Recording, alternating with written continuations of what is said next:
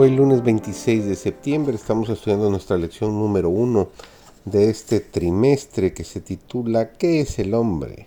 La vida eterna, la muerte y la esperanza futura. Esta lección de esta semana se ha titulado Rebelión en un universo perfecto. Servidor David González, nuestro título de hoy es El libre albedrío, el fundamento del amor. Cada hombre está libre para elegir el poder que quiera ver dominar sobre él.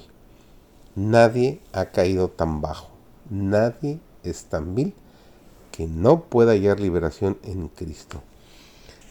El demoniado en lugar de oraciones no podía sino pronunciar las palabras de Satanás. Sin embargo, la muda súplica de su corazón fue oída. Ningún clamor de un alma en necesidad aunque no llegue a expresarse en palabras, quedará sin ser oído. Lo que consienten en hacer pacto con el Dios del cielo no serán abandonados al poder de Satanás o a las flaquezas de su propia naturaleza. Son invitados por el Salvador. Echen mano de mi fortaleza y hagan paz conmigo. Sí, que hagan paz conmigo. Los espíritus de las tinieblas contenderán por el alma que una vez estuvo bajo su dominio. Pero los ángeles de Dios lucharán por esa alma con una potencia que prevalecerá. Así empero, dice Jehová, cierto, la cautividad será quitada al valiente, y la presa del robusto será librada. Y tu pleito yo lo pleitearé, y yo salvaré a tus hijos nos dice Isaías 49, versículos 24 y 25. Cuando nuestro carácter no conocía el amor y éramos aborrecibles y nos aborrecíamos unos a otros, nuestro Padre Celestial tuvo compasión de nosotros.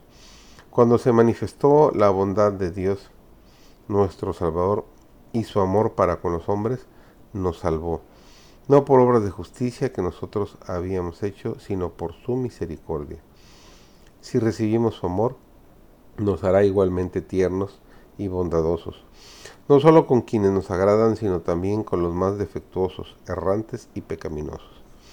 Los hijos de Dios son aquellos que participan de su naturaleza. No es la posición mundanal, ni el nacimiento, ni la nacionalidad, ni los privilegios religiosos lo que prueba que somos miembros de la familia de Dios. Es el amor, un amor que abarca a toda la humanidad aun los pecadores cuyos corazones no estén herméticamente cerrados al Espíritu de Dios, responden a la bondad. Así como pueden responder al odio con el odio, también corresponderán al amor con el amor.